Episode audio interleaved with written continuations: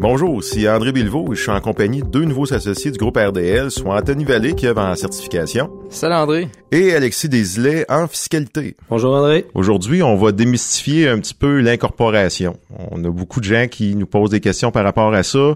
Des fois, c'est le beau-frère qui dit tu devrais t'incorporer. Donc, on va faire un peu le tour de tout ça. Euh, quels sont les avantages de l'incorporation? Pourquoi s'incorporer? Pourquoi aussi c'est pas une bonne raison de s'incorporer? Euh, c'est pour ça que j'ai mes collègues avec moi, puis on va discuter de tout ça. Donc, première chose, j'aimerais juste faire une mise en garde. On, on va jaser un peu entre nous autres, mais c'est évident qu'on fera pas le tour de tous les avantages et tous les inconvénients parce qu'à un moment donné, on n'a pas une heure devant nous. L'autre chose, c'est qu'on va, on va plus discuter de l'incorporation des entrepreneurs. Euh, ceux qui veulent parler d'incorporation d'immeubles, c'est un autre monde en soi qu'on n'abordera pas aujourd'hui. Euh, puis l'incorporation, on entend souvent que tu devrais t'incorporer, mais on va voir que ce qui est bon pour un n'est pas nécessairement bon pour une autre personne.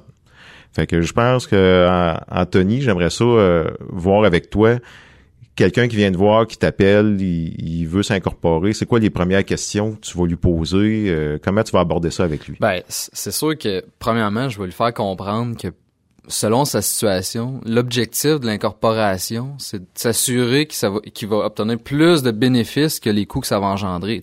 Ça, c'est l'étape numéro un. Puis pour ça, pour voir un peu les, bénéfices que, que, l'entrepreneur va... Euh, va avoir de, s'incorporer ou pas, ben c'est vraiment de prendre le temps d'écouter c'est quoi sa situation. Tu sais, la personne, euh, combien qu'elle génère euh, avec son entreprise, ça c'est, l'étape numéro un. Puis combien qu'elle génère, là on parle au net, le net de, de ses revenus moins ses dépenses. Ça c'est le montant qui est, qui est critique à savoir. Puis suite à ça, avec ce montant-là, est-ce qu'il en a besoin à 100% pour pouvoir vivre ou il y a, y a un, léger surplus que que cette personne-là n'a pas nécessairement besoin. Fait que ce que tu me dis, dans le fond, c'est que pour une personne qui fait 50 000 par année, euh, ou qui a besoin de 50 000 par année pour vivre, puis qui génère 50 000, on n'aurait pas besoin de l'incorporer. Puis tu peux avoir quelqu'un qui génère 125 000 par année, mais qui a besoin de 125 000 par année pour vivre, fait qu'on l'incorporera pas plus. C'est vraiment chaque situation est distincte. Exact. Puis ça, peut être la même entreprise, mais deux personnes qui vivent de façon différente. Fait que c'est c'est ça qui est, important de savoir. Puis pourquoi on, parle d'excédent, c'est que si un excédent qui, est généré par son entreprise, ben là il y aurait possibilité avec l'incorporation de reporter l'imposition de cet Euh, puis en fait, euh, je sais pas Alexis si tu veux en parler davantage, mais de, ce bénéfice-là que ça, ça, ça l'occasionne l'incorporation. Ben, effectivement, un des avantages principaux de l'incorporation, c'est vraiment de venir reporter de l'impôt. Tu l'as bien dit, c'est un report d'impôt, c'est une nuance importante c'est un, report d'impôt. C'est pas une, une compagnie, c'est pas une façon magique d'au global euh, économiser de l'impôt. C'est juste que ça nous permet, dans certaines situations, de repousser à quelques années notre paiement d'impôt. Des fois, c'est quelques années, des fois, c'est plusieurs dizaines d'années. Donc, ça permet de maximiser nos investissements. Grosso modo, la manière que ça fonctionne, c'est euh, si on a une entreprise personnelle, donc un particulier qui exploite son entreprise, on s'impose selon la table d'imposition, donc comme un salarié. Euh, si je prends un exemple, la table d'imposition 2022, pour un, revenu de 100 000, on paierait grosso modo 30% d'impôt. On paierait 30 000 d'impôt. L'argent qui reste, on peut faire ce qu'on veut, on peut la réinvestir dans la compagnie, on peut avoir des besoins personnels. On va payer tout de même 30 000 d'impôt. Quand on a une compagnie, c'est un peu différent. L'impôt, elle se paye de deux façons. Donc, on a le premier volet d'imposition. On paye notre imposition corporative. Donc, on produit notre déclaration d'impôt. On paye de l'impôt dans la compagnie. Le taux d'imposition peut varier selon le type d'activité de la compagnie, le nombre d'employés, le secteur d'activité. Mais euh, le taux peut être aussi faible que 12, 12,3% actuellement. Ce qui, ce qui est un taux assez faible. Et le jour qu'on sort l'argent de la compagnie et qu'on la, on la verse dans nos mains personnelles, c'est là que le deuxième volet, d'imposition arrive. Donc, on paye encore une fois un peu d'impôt personnel. Donc, c'était grosso modo, si on a une entreprise personnelle, on paye notre taux qui est pour 100 000 30% Si on a une compagnie, on en paye un petit peu dans la compagnie, un petit peu personnellement, qui donne généralement un taux d'imposition semblable dans les deux situations. Là où ce que ça devient intéressant, là où ce qu'on parle vraiment d'un report d'impôt, c'est lorsqu'on laisse de l'argent dans la compagnie. Donc, quand la compagnie génère plus d'argent que nos besoins financiers personnels. Donc, c'est comme tu mentionnais, c'est là que c'est important de savoir les besoins financiers.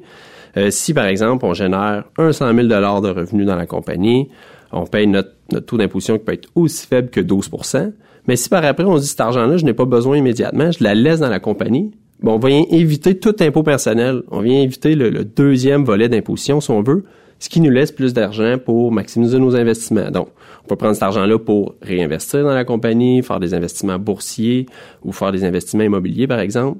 Bref, ça nous permet vraiment de reporter l'imposition dans le temps et de maximiser nos investissements.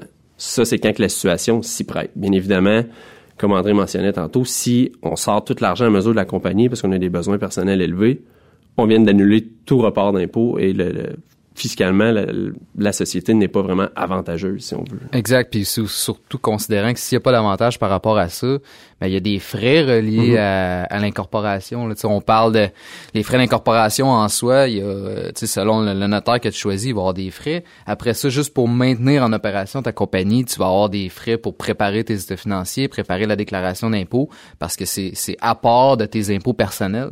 Fait que tu sais, il y a une lourdeur aussi administrative que, que ça l'engendre. Fait que c'est sûr que s'il n'y a pas de d'avantage par rapport au report, puis. Euh, je pense que ce qu'on voit souvent ou ce qui est le plus dur à évaluer pour l'entrepreneur, c'est c'est quoi son coût de vie? J'ai rencontré souvent des gens, puis euh, on me dit, moi, 40 000 dollars par année, j'en ai assez. Là, je suis rendu à générer 80 000 dollars. Fait que c'est sûr que c'est une bonne chose. Première chose que je fais souvent, c'est de retourner faire leur devoir. Puis est-ce que c'est vraiment 40 000 que tu as besoin pour vivre? Parce qu'on peut la faire, l'incorporation, mais si dans un an, finalement, la personne s'est sortie 60 ou 70 000 de salaire, puis qu'elle avait fait un profit de 80 000, ben il me reste juste un montant de 10 000 à reporter dans le futur, puis là, c'est plus assez intéressant. Le 10 000, je vais sauver 20% d'impôts dessus, j'ai sauvé 2 000 mais j'ai eu des frais pour la tenue de livre, les déclarations d'impôts, puis euh, tout le reste. En bout de ligne, j'ai rien sauvé. Fait que c'est pas mal, c'est une des premières étapes importantes de réellement bien définir ce qu'on a de besoin pour vivre, puis de pas le sous-évaluer, parce qu'après ça, on va être déçu si on va de l'avant, puis finalement, on se rend compte qu'on sauve pas d'argent. C'est pour ça que d'une personne à l'autre, ça peut changer, euh, ça peut changer fortement. Je pense qu'on s'entend pour dire que le, principal avantage de l'incorporation à la base, c'est vraiment le report d'impôt. On veut qu'il nous reste plus d'argent dans les poches. On peut s'en servir pour la placer, puis pour nos vieux jours ou pour investir. Il y a un autre aspect aussi à l'incorporation qui est peut-être pas le point euh, majeur, puis ça dépend des secteurs, mais on parle de, de protection ou de sécurisation. Fait qu'Anthony, tu as quelque chose là-dessus? Ben oui, effectivement. Puis tu parlais de secteur. Il y en a qui sont justement plus à risque que d'autres. On prend pour exemple une entreprise de construction. Ben l'entrepreneur peut être euh, est plus sujet à, des risques de poursuite. Fait que ce qu'on veut dans ces situations-là, c'est protéger la personne puis lui créer une compagnie. Parce qu'à ce moment-là, la compagnie en soi est considérée comme une entité distincte. Fait qu'on parle du, du voile corporatif qui va venir le protéger d'un certain sens. Parce que si advenant une poursuite, ben la personne qui poursuit va poursuivre la compagnie et non la personne, l'entrepreneur. Fait que ce que ça fait en sorte, c'est que euh, on, on, évite de, de, de toucher à, ses biens personnels, sa maison, son véhicule, puis tout ça. Fait que ce qui est accumulé personnellement reste protégé d'un côté, puis c'est la compagnie qui, une fois que la compagnie, si advenait, on ne souhaite pas à personne, mais advenait une poursuite, quoi que ce soit, ben ça va venir chercher ce qu'il y a dans la compagnie, puis ça viendra pas justement toucher à sa maison, son auto ou tous ses autres acquis. La seule chose que je peux rajouter là-dessus, ce que les gens vont oublier parfois, c'est on s'incorpore, on, va chercher un emprunt dans une institution financière.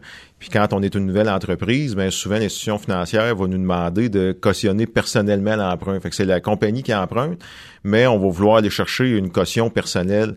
Fait à ce niveau-là, il faut savoir que à partir du moment qu'on signe une caution personnelle, on n'est pas protégé pour ce bout-là. Là. si l'institution financière, il y a quelque chose, ça va quand même nous protéger de, de, poursuites éventuelles ou de certains fournisseurs ou quoi que ce soit, mais il y a une partie quand même, si on a accepté de cautionner, qui va être à risque si on veut. Mais c'est quand même une protection plus, euh, plus forte là, de notre patrimoine, c'est ça. Là.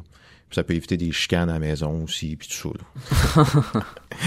puis euh, protection, sécurisation. Alexis, on, a d'autres choses aussi au niveau du, euh, du transfert d'entreprise. Quelqu'un qui euh, qui est en affaires, qui est pas incorporé, qui veut vendre son entreprise ou euh, il y a un employé clé, il veut l'intéresser. Je pense que c'est peut-être un peu plus difficile si on n'est pas incorporé. effectivement, quand on est incorporé, ça, ça, a deux avantages à ce niveau-là. Premièrement, ça facilite certains transferts. Comme tu dis, si on veut intégrer des employés ou si on veut intégrer un enfant, par exemple, c'est beaucoup plus facile de lui donner 10 ou, je dis donner, mais ça peut être une vente, quoi que ce soit, mais de donner 10% des actions d'une compagnie que une entreprise personnelle qui est plus difficile à faire des transactions. Et deuxième point, euh, ben, il y a une déduction pour gain capital qui est en gros un avantage. Lorsqu'on vend des actions d'une compagnie, on peut on peut vendre un certain montant qui est actuellement 900 000 dollars sans payer d'impôts. Mais ça, c'est seulement admissible si on a une compagnie et non si euh, on a une entreprise personnelle. Bien évidemment, il y a plusieurs critères respectés pour avoir le droit à la déduction en question mais c'est sûr qu'en cas de vente potentielle, vente à court terme, il faut considérer l'option de, de, de s'incorporer. Ça, c'est clair.